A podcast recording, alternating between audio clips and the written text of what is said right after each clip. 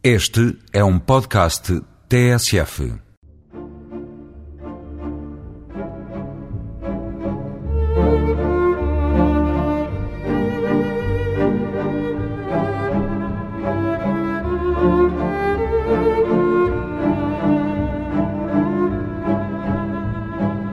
Bom dia. Não é consensual entre os historiadores que o Templo Romano de Évora se possa chamar Templo de Diana. A verdade é que assim foi chamado por muito tempo.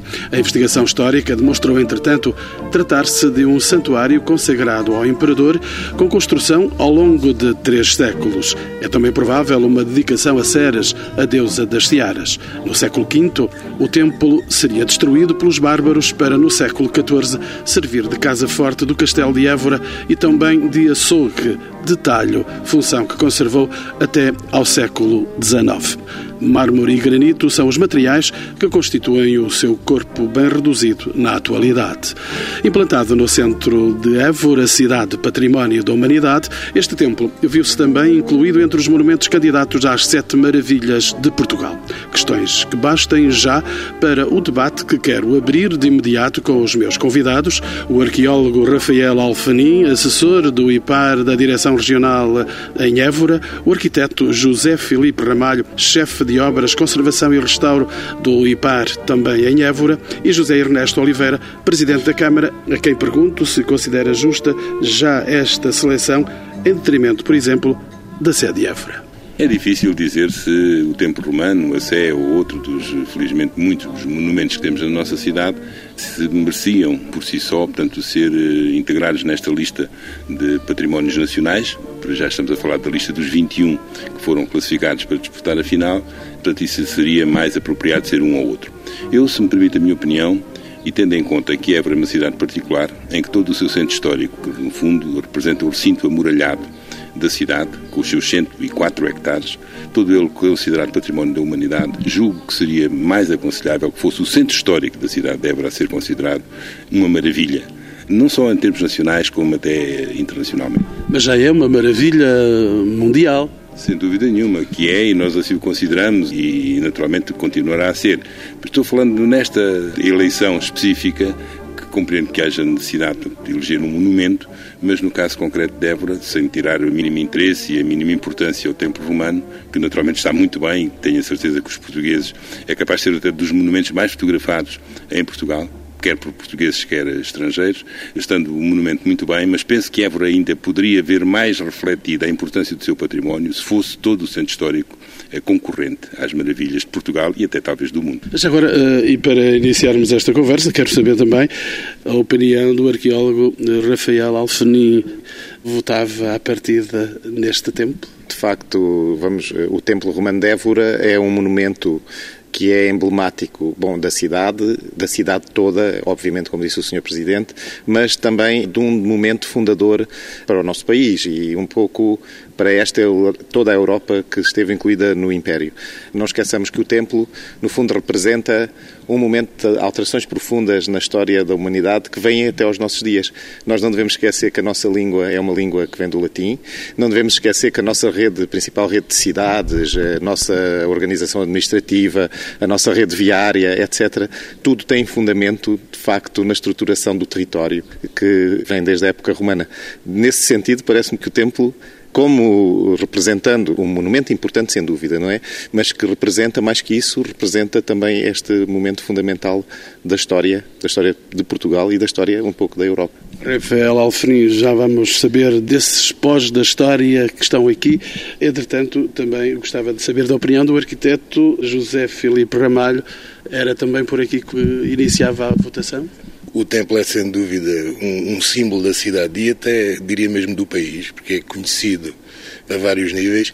Agora, nós hoje em dia, e este concurso, esta votação, tem o interesse de chamar a atenção para o nosso património, para os nossos monumentos, para as coisas que são nossas e que fazem parte da nossa existência enquanto povo, com uma identidade própria e, a partir daqui, possamos avançar para o enquadramento dos monumentos, deixar a peça isolada e passarmos para um território mais vasto que enquadra a peça e que nos enquadra a todos nós. E aproveitar estes momentos e estes imóveis, o nosso património, como motores de desenvolvimento que efetivamente hoje já são. E o arqueólogo, como é que se levanta este monumento aqui na cidade? A cidade já existia?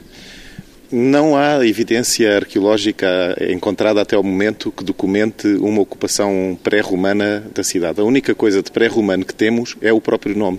Ébora não é um nome latino, não é um nome. refere-se com certeza a um outro sítio. Tem-se posto como hipótese que o topónimo original se referisse a Évora-Monte, por exemplo, e que, em dado momento, tenha havido uma transferência do topónimo para aqui. Em termos arqueológicos, não há nada. Portanto, aparentemente, a cidade aparece à volta do século I, mais ou menos na época do início da era cristã, tem um programa de, renovação urbana e de monumentalização que anda por volta da primeira metade do século I depois de Cristo, e é o, o, momento em que o templo e o fórum são construídos, mas realmente em relação, apesar do território ter uma ocupação pré-romana, à volta de Évora há alguns grandes povoados da Idade do Ferro que atingiram um grande nível de desenvolvimento, mas na cidade até ao momento, e tem-se feito muita escavação, não apareceu nada. E o que é que motivou levantar este monumento aqui neste espaço e neste território? Bom, o sítio é de facto, se virmos bem do ponto de vista geográfico, é um sítio especial. É um sítio que está entre as bacias hidrográficas do Tejo, do Sado e do Guadiana, estrategicamente Évora. É um ponto central também depois nas comunicações entre o litoral e o interior e certamente que, e também relativamente próximo, um ponto intermédio em relação à capital da província da Lusitânia. Certamente todos esses fatores, juntando também a qualidade dos terrenos em volta, tudo isso terá contribuído para uma decisão de construção de uma cidade aqui. Aparentemente que se nihila. Podemos ter surpresas um dia e ainda vir a ter alguma evidência de ocupação anterior. Os arqueólogos ainda não descansaram? Não, nunca se descansa. Uma cidade como esta está sempre em ebulição, a arqueologia está sempre em marcha, todas as obras têm acompanhamento arqueológico e, por isso, embora seja um conhecimento retalhado da realidade arqueológica, porque assim o impõe o facto desta ser uma cidade viva, que continua habitada, mas vai andando e pode ser que um dia tenhamos uma surpresa, não é? E este templo foi erigido ao culto do imperador ou a Diana ou à deusa Ceres? Não é certo, nenhuma das atribuições é certa, nem sequer a do imperador, mas eh, contudo será aquela que, considerando o momento político, será mais eh, adequado, porque estamos numa zona muito periférica do Império, onde a conquista é relativamente recente e onde é preciso afirmar o poder imperial. E estamos num momento em que o imperador ele próprio se torna um deus e ele próprio vai ter os seus locais de culto promovendo o culto imperial, promove-se com certeza a estabilidade política e a adesão, digamos assim, das populações desta zona ao Império. E como é que surge essa hipótese deste templo ser dedicado à deusa da caça, a Diana? É uma analogia com outros templos. Há um templo semelhante dedicado a Diana, que tem exatamente a mesma forma, mas uh, isso não pode ser um indicador, porque eram assim os templos clássicos em época romana e eles podiam ser dedicados a um deus ou outro, e podem ser exatamente iguais, não é? Não Terá há... sido um frade que inventou essa hipótese? Eh, eu devia saber o fundamento de quando foi quando foi de facto criado esse mito. Eu penso que é um mito romântico da historiografia romântica do século XIX essa atribuição a Diana, mas não estou certo quem é que foi o, o, o criador da atribuição, se quer que lhe diga. Entretanto, a deusa Ceres é também uma hipótese que é lançada como indicador para ser um templo aqui consagrado à deusa da fertilidade e da não, também não, não há. É, é, no fundo o mesmo tipo de fundamento que tem a atribuição a Diana. Há uma Ébora Cerealis que parece que, além do mais, não será sequer esta cidade de Évora. Portanto, não será propriamente nenhuma dessas hipóteses. A hipótese que terá mais viabilidade é, de facto, a hipótese de dedicação ao, ao Imperador e ao culto imperial. Deixe-me saber, aqui junto do arquiteto José Filipe Ramalho, que rosto tinha esse templo no início? Foi destruído pelos bárbaros no século V. Que cara tinha este templo? Bom, este templo tinha com certeza o espaço fulcral do espaço urbano. Era com certeza esse o templo. Aliás, resta dizer que este templo é, digamos assim, a ponta do iceberg da Évora romana que existe ainda por descobrir. Que nós temos já bastantes pistas, sabemos onde é que existia o Cardo e o Decumanos, que seriam as ruas principais da organização urbana da cidade romana, e estamos neste momento a ver as hipóteses que haverá sobre isto. Este templo era com certeza o centro da vida, a ágora principal da cidade romana. Estaria certamente no fórum com um local de destaque, com uma presença indutável, porque desde sempre o urbanismo marcou a forma de vida das populações e o urbanismo, os edifícios, a sua posição nas praças marcava a organização política, militar e religiosa dos povos. Sempre foi essa a tradição do urbanismo eh, ao longo dos tempos, nos nossos dias. Perdeu-se um pouco, mas tem também esse reflexo. Aquele caos de que nós às vezes falamos das nossas cidades é também o reflexo de alguma desorientação social que os nossos dias atravessam e de alguma mudança que os nossos tempos estão a atravessar. Doutor Rafael Alfeni, este templo é destruído no século V, os bárbaros destroem-no. Como é possível depois reconstruir um templo que está aí, que tem esta feição que nós vemos aqui diante dos nossos olhos? Ele não foi propriamente reconstruído, digamos que foi antes desconstruído, porque ele foi tendo as sucessivas uh, utilizações que referiu e no século XIX, de facto, ele ainda tinha um aspecto um pouco de torre medieval, mantinha algumas as paredes de pé, as ameias, os morrões, tudo ainda de pé. E é exatamente no século XIX, com o movimento romântico de pretender dar eh, aos monumentos, restituir aos monumentos a sua originalidade, a sua forma original, que o templo lhe é retirado todos os acrescentos que tinham sido feitos ao longo dos tempos e foi deixado aquilo que foi considerado como sendo o original do momento de construção do templo. Portanto, há, no fundo, há uma reconstrução do templo durante a Idade Média e depois há uma desconstrução no século XIX com a intenção de voltar a dar-lhe a sua configuração supostamente inicial, claro. Essa reconstrução do templo passa pelo eh, não sei se era uma, uma ofensa para o templo ter sido transformado em casa forte do castelo de Évora e açougue e talho da cidade. Não, a cada período se apropria os monumentos e as cidades e as realidades à sua maneira e de acordo com as suas necessidades.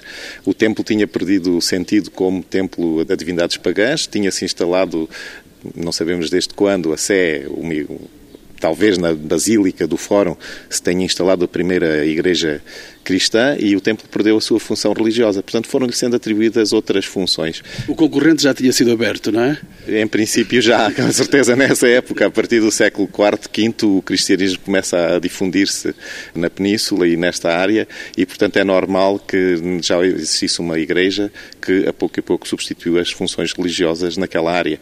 E assim, o templo perde essa função vão-lhe sendo atribuídas outras funções, é normal. Hoje em dia, se calhar, nós não retiraríamos esses acrescentos, porque entendemos as coisas de outra maneira. Mesmo internacionalmente, os monumentos são constituídos por aquilo que foram na origem e por aquilo que lhes foi sendo acrescentado, que tem alguma qualidade, obviamente, mas naquela época era assim. Portanto, no século XIX, fez-se aquilo que se fazia nessa altura. Era uma imagem estranha essa, ser arquiteto, de este templo transformado por acrescentos. Era uma, uma imagem estranha sobretudo tendo em conta o que nós hoje vemos. Era certamente uma imagem estranha para nós, com a nossa cultura atual e com a nossa forma de ver atual. Nos tempos em que isso aconteceu, não era com certeza, porque, como disse o Dr. Alfeni, a mudança social, as transformações sociais iam dando novos usos aos edifícios e iam criando a necessidade de outros edifícios. A utilização desse edifício era essencialmente a utilização de um recurso uma construção que existia, o não haver necessidade de pescar pedras, o não haver necessidade de construir tudo de raiz e de utilizar o açougue, que era no fundo o mercado da zona, para uma função que seria uma função ótima, que era a praça com certeza principal onde as pessoas se dirigiam e onde havia a necessidade de existirem esses equipamentos de que toda a gente tinha necessidade de usufruir. Portanto, a imagem é muito estranha para nós hoje, mas na altura era uma imagem normal de um edifício que foi transformado num edifício utilitário com uso necessário para a população. São considerados dois elementos na construção deste templo, que é o granito e o mármore. Eles estão à vista, nós podemos vê-los na construção das colunas. Esses são os elementos que, de certo modo, constroem este coração de pedra, como alguns historiadores chamam, este coração de pedra da história de Portugal, que é Évora. quer o mármore, quer o granito utilizados na construção são materiais da região. O granito mesmo da região de Évora, o mármore daqui a alguns quilómetros da região de Estremoz, Vila Viçosa. Mas temos também que ter presente que provavelmente o aspecto de hoje do templo, com a pedra à vista, poderia não ser assim sobretudo nos fustos de coluna. Talvez o mármore estivesse visível como material nobre, que é dado a um trabalho mais delicado, como no caso dos capitéis, que são de facto extraordinários, mas uh, temos que imaginar que o resto era certamente revestido. O pódio ainda uh, exibe alguns restos desse revestimento, de uma argamassa romana que é o Signino, e teria depois um outro acabamento, e as próprias colunas seriam talvez, com certeza, revestidas e pintadas. Esta imagem que o Renascimento deu das coisas clássicas, das pedras polidas, bonitas à vista, é uma imagem que todo não existia na Antiguidade. As colunas teriam a sua cor, seriam pintadas ou seriam estucadas, marmoreadas, mas a imagem na época romana não era de todo certamente esta que nós hoje vemos e nos habituamos a ver. Acha que essa imagem poderia ser conduzida no futuro? Poderia se encontrássemos evidências, não fazer isso no edifício em si, Hoje em dia há muitas formas de representar as coisas. Podemos fazer reconstituições virtuais sem tocar nos monumentos. Podia ser em termos virtuais. Não fazer isso no monumento, não, isso não. Se os arquitetos deixassem, porque os arquitetos são sempre os maus da fita, ou são às vezes apresentados como tal. Somos os maus da fita, efetivamente, mas começamos a dividir com outras profissões. Não, aquilo que o Dr. Alfenin disse é muito importante e é muito importante até para o entendimento que as pessoas têm hoje em dia do património. É preciso olhar para as pedras, para o granito, para o mármore, como suportes essencialmente, porque todos estes edifícios, quer no tempo romano, quer na Idade Média, eram revestidos, eram pintados, eh, tinham a sua coloração porque havia a necessidade de transmitir emoções e de transmitir determinadas ideias. E, portanto, era através da pintura, do douramento, do estocamento que tudo isso acontecia. A construção romana é uma construção riquíssima e que nós hoje em dia não temos bem a noção, às vezes, do nível de desenvolvimento que existia. Posso lhe dizer que um pouco mais abaixo, na casa da Rua de Burgos, onde é atualmente a sede do IPAR, foram descobertos tubos de chumbo com selos da cidade, com selos da altura, para a condução de águas. Foram descobertos todo um sistema de saneamento que existia. E se tivermos em conta que na cidade romana já havia horas para cargas e descargas, podemos ter a noção do quanto avançamos ou não até aos nossos dias. Se tivermos a noção de que os passeios tinham uma determinada altura para que os carros, quando os, os animais entravam em descontrole, não subissem aos passeios e não pudessem ferir as pessoas, estamos perante uma sociedade que pensava as coisas, que vivia com bastante requinte ao seu nível e ao nível da construção com uma qualidade que hoje em dia nos faz em determinados pontos escorar. Aquilo que o Dr. Alfenin disse sobre o Templo Romano é muito verdade.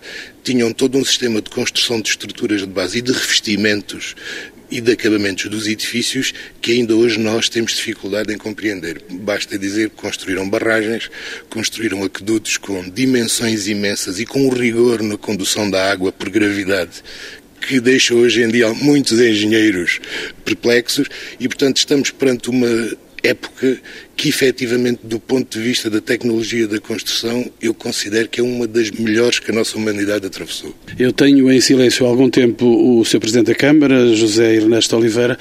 Sr. Presidente, não tem receio desse fantasma que um dia lhe possa assaltar as noites de uma cidade escavada por baixo desta cidade? Vai ser presidente de uma outra cidade que estará por baixo de nós? Bom, eu, enquanto ocupar estas funções, sou presidente de todas as cidades que estão por baixo desta que estamos aqui a viver e de todas as outras que estão por baixo. E certamente esse tem sido um trabalho que os responsáveis têm passado por aqui ao longo de tantos séculos, portanto, certeza absoluta, com mais ou menos noção disso, mas o têm desempenhado. Mas essa é uma realidade. Há pouco o Dr. Alfenin referia a questão da existência de várias épocas, pelo menos do romano para cá, portanto, sobre o solo pisamos. Eu, como responsável da cidade e como gestor, portanto, eh, confronto-me com essa realidade todos os dias. Aqui, e sem exagero de expressão, basta levantarmos uma pedra para fazer uma pequena obra numa via pública e estamos confrontados, tanto com vestígios, com achados de épocas várias, sendo, no entanto, particularmente a Idade Média é aquela que mais vezes nos é presente. Esta cidade tem sido construída sobre outras civilizações, outras épocas históricas que por aqui passaram anteriormente. Isso, como também já foi dito, obriga-nos, por exemplo, uma realidade com a qual tanto convivemos e convivemos pacificamente, que é a necessidade de acompanhamento arqueológico de todas as obras que são feitas na cidade. Não pode haver uma escavação não arqueológica, mas uma escavação, digamos, tanto de obra funcional, tanto necessária para infraestruturas enterradas, que não tenha que ter obrigatoriamente acompanhamento arqueológico. É uma convivência, portanto, pacífica, compreendemos perfeitamente as funções uns dos outros, nós compreendemos que a história e que vivemos numa cidade especial e que por isso mesmo, portanto, tem que ter um tratamento especial. Os arqueólogos e todos os técnicos que funcionam nessa área também percebem e também compreendem que a gestão e a comodidade daquilo que é a vida presente obriga também, portanto, a que haja alguns procedimentos de concertação. Mas permita-me que lhe diga uma coisa, que é o facto desta cidade uma das suas grandes valias é ter sido sempre e continuar a ser, e eu penso que até sem exagero de expressão, hoje mais do que nunca, uma cidade habitada e viva. Das grandes aquisições que Évora teve, desde há muitos, muitos, muitos séculos, e que tornou possível termos esta preciosidade nos dias de hoje, foi a apropriação por parte das várias populações que aqui tiveram do património que foram herdando. Mas, Sr. Presidente, ouço às vezes eh, as pessoas da cidade dizerem o Presidente da Câmara de Évora interessa-se mais pelas pedras do que pelas pessoas. Cabe-lhe esta acusação, esta observação, pelo menos? Julgo que não, não é verdadeira, embora de certa forma também me sinto um pouco honrado com essa questão, não vista dessa maneira, mas também, portanto, pela importância que a cidade de Évora, que a Câmara de Évora dá ao património que herdou. É óbvio, como eu disse, o património só é possível e só foi possível trazê-lo até hoje da forma como o encontramos e transmiti-lo àqueles que vierem seguir a nós, se considerarmos esse património não como. Eu, por exemplo, não gosto nada de uma expressão que durante. Agora já menos, mas durante muitos anos foi dada à cidade de Évora como cidade de museu. O museu, infelizmente, também é um conceito que tem vindo a evoluir, mas infelizmente o museu associa-se a um espaço fechado que se observa de fora e normalmente traduzindo uma época já passada. A cidade de museu não existe. O que existe é um património construído que está permanentemente habitado, vivido, utilizado pelas pessoas. Agora tem que ser utilizado exatamente não como se utiliza um património, portanto, sem valor histórico, mas um património que no fundo representa um tesouro. E as pessoas de Évora sabem que eh, é aí que está o segredo para continuarmos a ter esta cidade preciosa. Por isso, não acho que seja justa a definição de que me preocupo mais com as pedras do que com as pessoas. Agora, claramente, há uma preocupação com o património que herdamos, muito dele construído sobre pedras. Não é todo, felizmente, temos muito mais património que não são só as pedras. E, acima de tudo, por continuar a ter esta linha de condução que é torná-lo habitado, torná-lo vivido, torná-lo, eh, de certa forma, assumido e integrado na vida cotidiana dos cidadãos. Doutor Rafael Alfeni, se tivéssemos de mexer neste monumento que está aqui diante dos nossos olhos, estas colunas, este mármore, este granito, o que é que encontrávamos debaixo? Bom, encontrávamos o maciço rochoso onde ele assenta, porque já se foram feitas escavações, não é, à volta de, nesta área e conhece mais ou menos hoje como é a configuração da praça, do fórum, onde se localizava o templo. Essa era uma preocupação na construção? Sim, normalmente a construção romana procura o firme, como se diz, mas procura o afloramento rochoso para assentar as fundações e assim garante que, de facto, a estabilidade dos edifícios.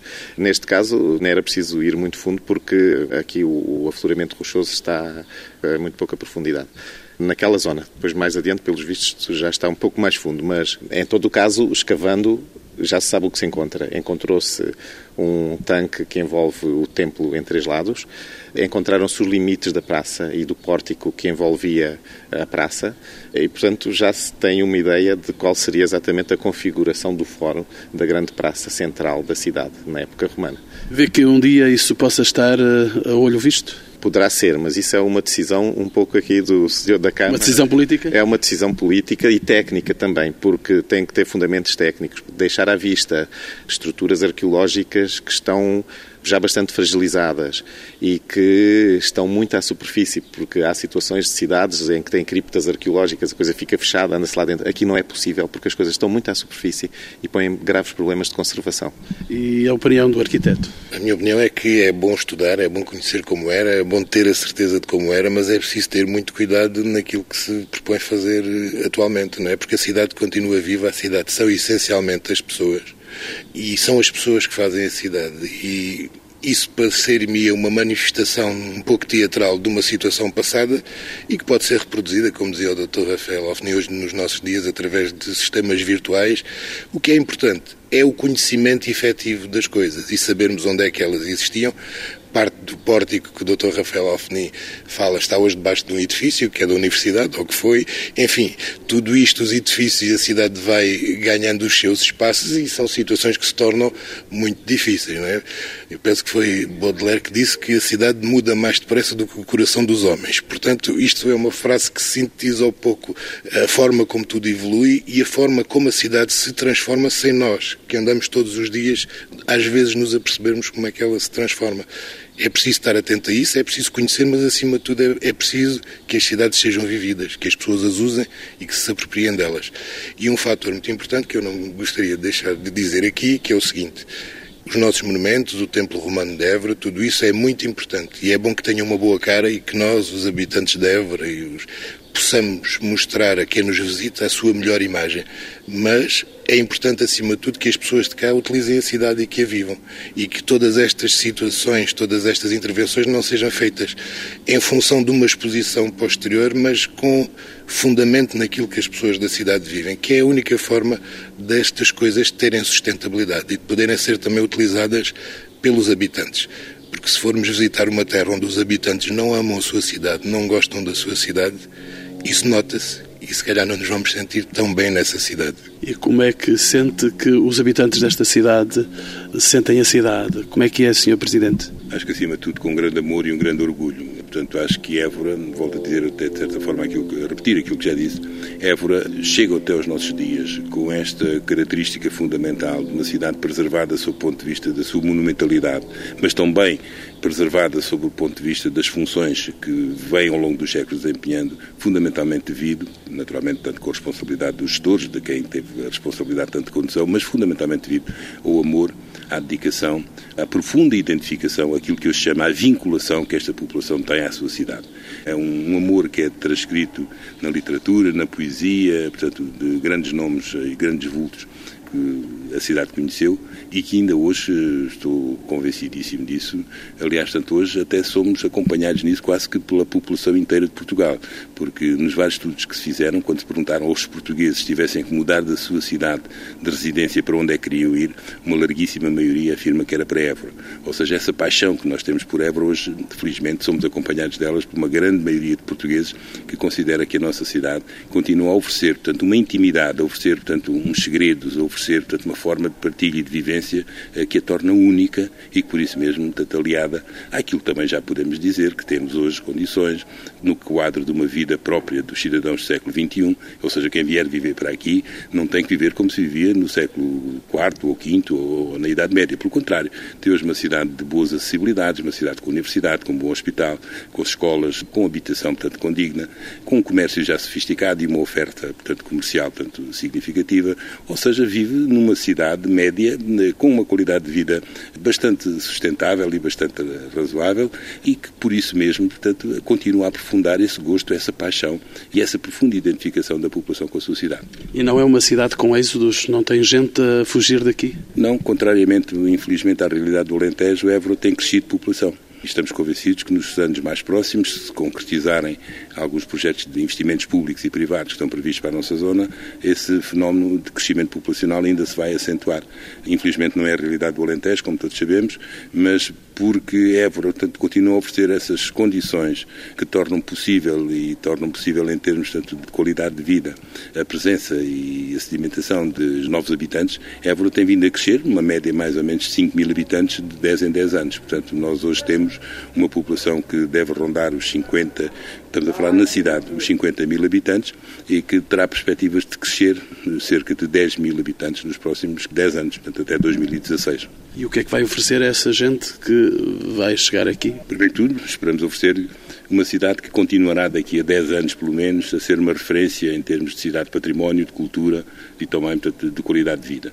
Essas pessoas, portanto, que venham viver para Évora vão encontrar e terão a responsabilidade de continuar a preservar e a viver uma cidade que se afirma, acima de tudo, portanto, pela sua identidade própria, uma cidade com alma E isso consegue-se com a ajuda dos arqueólogos, dos arquitetos, dos técnicos, da nossa universidade, das nossas forças vivas, da nossa comunidade em conjunto, compreendendo todos que o desenvolvimento tem que se fazer numa perspectiva de preservação do que herdamos, ou seja, a melhor forma de preservarmos o nosso património é continuar a acrescentar-lhe património, nas suas várias dominâncias, portanto, património vivo, património da forma própria de viver, da forma própria, portanto, de sentir, mas também, portanto, não agredindo aquilo que já herdámos dos outros, tentando preservá-lo integral de uma forma sustentada naquilo que vamos todos os dias acrescentando à cidade. E é essa dinâmica de crescimento sustentado, de crescimento em que aquilo que se faz novo não destrói o que vem do passado e aquilo que se faz novo, portanto, se integra exatamente nas lógicas que têm vindo a ser seguidas, que é as lógicas de desenvolvimento, sempre com base naquilo que se deixou para trás, não desprezando, mas pelo contrário, tentando, tanto quanto possível, integrá-lo naquilo que é a construção do futuro, que eu espero que a população de Évora continue a fazer. Senhor hum, Dr. Rafael Alfenim continua a olhar para este templo e maravilhado pela sua imagem, que é um pouco o resto, porventura, do esplendor que ele teve. A erosão do tempo não vai castigar este templo? Vai certamente. O tempo não perdoa e, portanto, tem consequências. E o templo, como tudo, a pouco e pouco as coisas envelhecem e degradam-se. No templo é importante que possamos fazer quanto antes justamente esse diagnóstico, saber em que ponto um diagnóstico visual é fácil de fazer. Aparentemente não há grandes ameaças, mas é bom que possamos quanto antes fazer um, bons estudos de diagnóstico sobre o estado de conservação do templo, quer ao nível estrutural, quer ao nível dos materiais que compõem aquela construção, e depois então ter um bom projeto de intervenção, de conservação, para que ele possa então durar ainda mais algum tempo. E ele está suficientemente preservado de alguma agressão do exterior? Ele, como sabe, o templo está na via pública e, portanto, está completamente exposto, sobretudo a principal ameaça são os agentes naturais, o sol, o frio, o calor, o vento, o gelo, tudo isso pode ter consequências na conservação dos materiais e da estrutura. Bem, em princípio, do ponto de vista geotécnico, ele terá uns bons fundamentos em termos de fundações e do local de assentamento. Não se notam assim grandes eh, problemas nessa área. Agora, em termos dos materiais, eles sofrem com certeza com o vento, com o frio, com a chuva, com o sol, com as variações de temperatura. E isso tem que ser diagnosticado e terá que ser, de facto, feita alguma intervenção. Mas no sentido de lhe prolongarmos quando possível, a vida, não é? Aliás, a cidade, porque a cidade é um monumento. A cidade também, obviamente, mas o maior problema dos monumentos é que, de facto, quanto mais os conhecemos, mais temos consciência de que eles precisam de cuidados permanentes, que eles precisam de atenção permanente.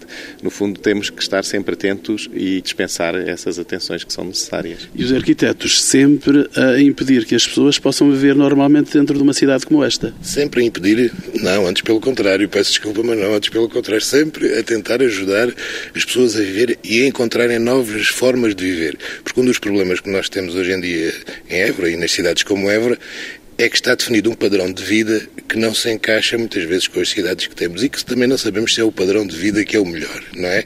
Esta utilização excessiva do automóvel, a utilização excessiva de determinados equipamentos de conforto que às vezes não são, digamos, esta parafernália de equipamentos que nós precisamos para viver hoje em dia e que não são talvez aquilo que nós efetivamente precisamos. Ou encararmos uns centros antigos das cidades, como é o caso do centro da cidade de Évora, se calhar temos que encarar novas formas de viver na cidade e novos paradigmas de viver na cidade. Porque nós, ao longo dos tempos, esquecemos que as cidades também foram feitas para podermos usufruir em conjunto de determinadas infraestruturas, por serem mais baratas e pelo facto das pessoas estarem juntas poderem efetivamente utilizar essas infraestruturas. Eu dou-lhe um exemplo, que é um caso que tem estado a ser acompanhado e que já foi iniciado um estudo com a Câmara de Évora. Nós, hoje em dia, nas cidades, por exemplo, temos os edifícios pegados uns com os outros. No caso de Évora, temos até edifícios que entram uns pelos outros, em que um piso de baixo é de uma pessoa, o piso de cima é de outro, e depois temos uma organização administrativa em termos de projetos, de licenciamentos e até de fundiária, em termos de propriedade, que tem a ver com a unidade fundiária. Ora, isto numa cidade que não foi construída com base nessa propriedade é muito difícil. Uma das experiências que se tentou e que se começou, iniciou é precisamente encarar não a unidade lote ou a unidade proprietária, propriedade em si, enquanto caderneta predial, digamos assim, mas a unidade de quarteirão encarando quase como se fosse um prédio em que as pessoas que vivem no quarteirão da cidade poderão usufruir de equipamentos conjuntos, ou seja, as garagens, é lugar de cada um ter a sua garagem, poder arranjar um dos edifícios que possa servir de garagem ao maior número de pessoas, em termos das infraestruturas que hoje em dia arrebentam com as cidades, como é o caso das eletricidades, do gás, etc., que possa escolher-se dentro desse quarteirão para um universo de pessoas que habitam esse quarteirão esses elementos. E que, ao mesmo tempo, cada vez que haja obras, que haja a possibilidade, que o quarteirão participe nessas obras. Porque estamos perante uma cidade, e como acontece com as cidades antigas, em que a introdução, muitas vezes, das atuais técnicas de construção, como é o caso dos edifícios de betão, podem originar danos irreversíveis em casos sísmicos, por exemplo, não é? Porque estamos perante edifícios construção autoportante, em que as paredes são de taipa, de pedra e que os pavimentos são de madeira ou são abóbadas, que têm inércias próprias, que funcionam, e ao introduzirmos no meio desse edifício um edifício de betão, vamos introduzir uma estrutura demasiado rígida que vai com certeza afetar os outros edifícios. E, portanto, são estes cuidados que nós deveríamos ter e é isto que se está a tentar, ou que se tenta com este tipo de conceito, que é o conceito do quarteirão em vez do conceito da unidade, que no fundo é o viver em sociedade, que é o vivermos em conjunto, que é o saber que o vizinho do lado quer abrir uma porta e participar na abertura da porta, não para ele não a poder abrir, mas para poder abrir da melhor forma, é podermos ter os lixos todos no mesmo sítio, é podermos usufruir das infraestruturas e das comodidades que a cidade nos dá em conjunto é, digamos, também um novo paradigma de viver, porque nós hoje em dia vivemos um pouco para nós próprios, não é? Às vezes sem querer conhecer quem é que é o vizinho, como é que as coisas se passam. E, portanto, é um pouco esta mentalidade que era preciso também acrescentar, porque a arquitetura, no fundo, é o tentar retratar as mentalidades na forma de viver das pessoas e nas formas de estar. E, porventura, de lhes dar outras hipóteses de vida e de vivências. Exatamente, outras hipóteses de vida, outras possibilidades de poder usufruir da cidade. E as pessoas hoje esqueceram-se da comodidade que é poder sair de casa e ir a pé para o emprego porque existe o paradigma do automóvel e existe a necessidade de utilizar o automóvel. Isto parecendo um grande conforto da nossa sociedade, que é com certeza todos nós gostamos de passear de automóvel, mas o poder ir de casa para o emprego a pé sem ter que utilizar nenhum tipo de transporte ou nenhum automóvel é sem dúvida de uma qualidade de vida extrema. Sr. Presidente, a modernidade está contra esta cidade histórica, clássica? De maneira nenhuma, de maneira nenhuma. Eu acho que não há incompatibilidade entre a modernidade, se ela for entendida como valores acrescentados à qualidade de vida sustentável dos cidadãos. E é nesse sentido que nós procuramos, que, naturalmente, que o cidadão do século XXI não pode ser convidado a regressar ao século XX, ou mesmo XIX ou XVIII, para poder habitar a cidade de Évora. Não é esse, de maneira nenhuma, o nosso conceito. Deixe-me saber, os carros vão poder continuar a circular dentro da cidade? É uma questão muito sentida hoje. Portanto, a minha estratégia, aquela que os executivos a que tenho presidido têm perseguido, tem sido progressivamente ir pedonalizando os carros. Mas não podemos fazer isso de uma forma abrupta e de uma forma impositiva, musculada, assente sobre um poder político que de facto não é compatível com aquilo que eu penso que deve ser a forma pedagógica de chegarmos a esse objetivo. Portanto, o nosso próximo passo é exatamente retirar o trânsito automóvel da circulação em torno do Templo de Ana.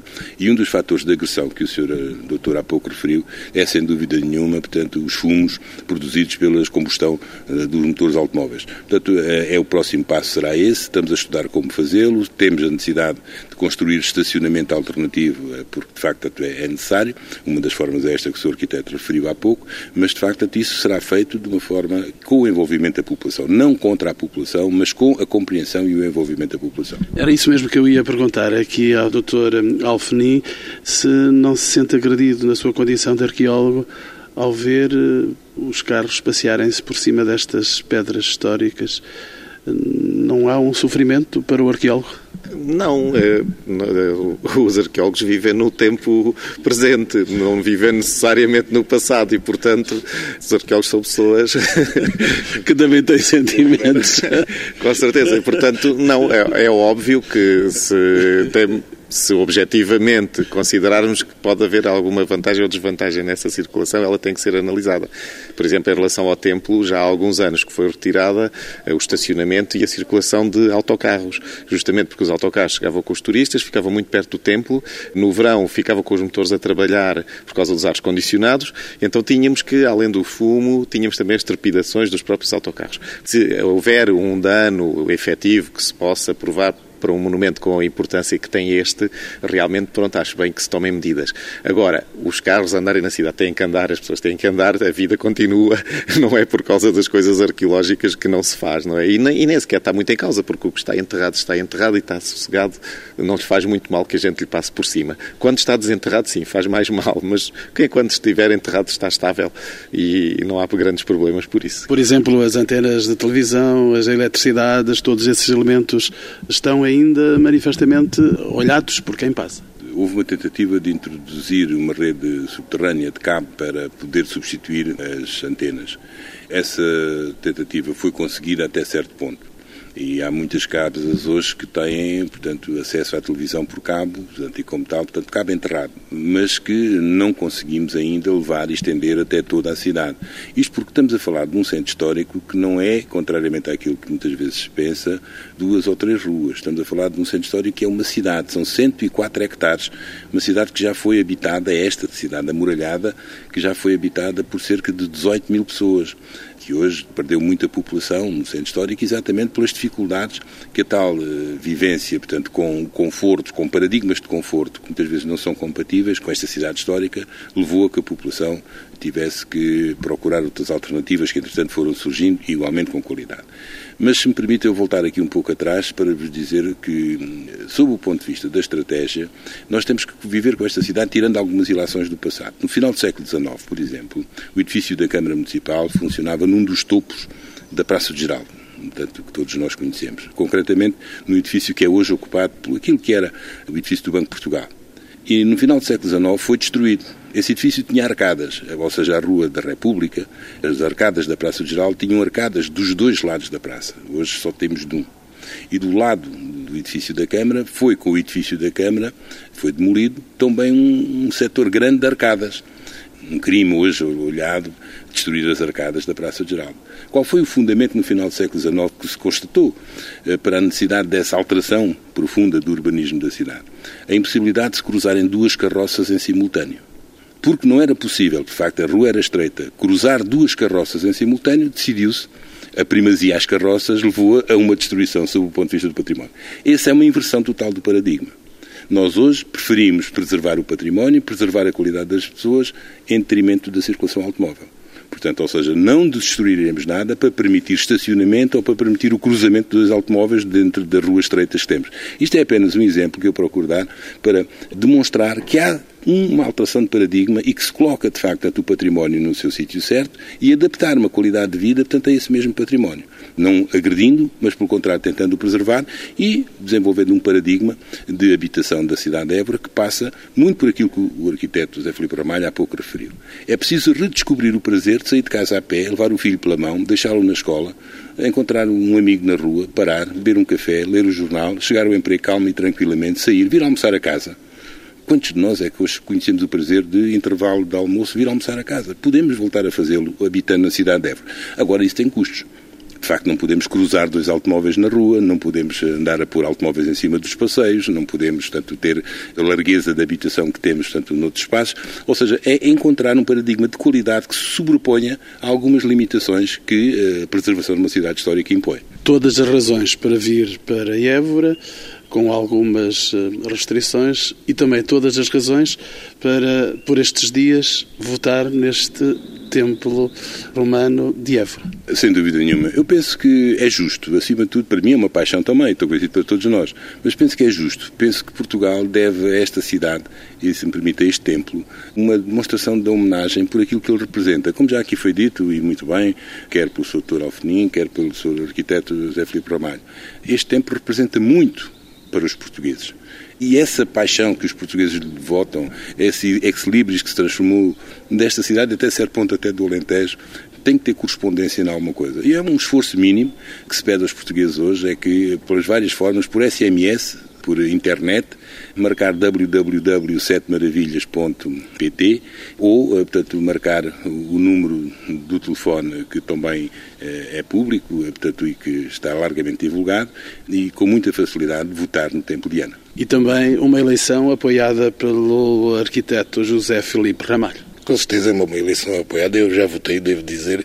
E em relação a este templo romano, eu gostava de dizer o seguinte, que é, é também uma forma de como a cidade e como as pessoas entendem o nosso património. Nós estamos perante um, um monumento que está aberto 24 horas por dia, portanto está no meio da via pública, sem proteção especial. E eu devo salientar que não se vê um grafito no monumento, não se vê um atentado ao monumento. Isso também é uma prova da importância que as pessoas, quer as da cidade, quer as que nos visitam, têm em relação a este imóvel. Não há uma proteção efetiva ao monumento e ele continua com a sua dignidade e sem ser agredido, que é uma coisa que nas nossas cidades hoje em dia já não vai sendo nada fácil de encontrar.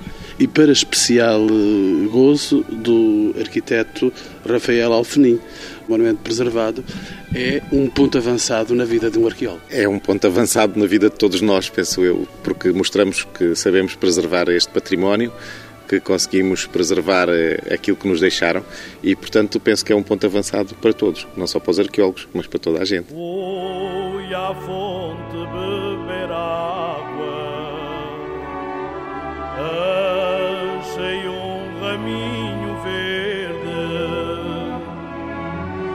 Quem o perdeu tinha amores, quem o perdeu tinha amores, quem o achou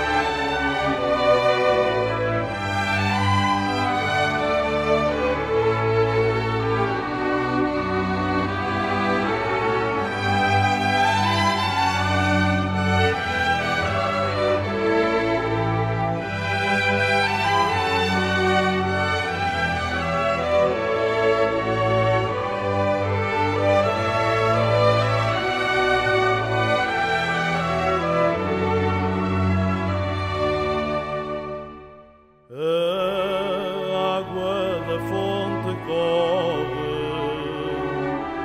limpa, clara, fresca e pura. Assim correm os meus olhos, assim correm os meus olhos para a tua força.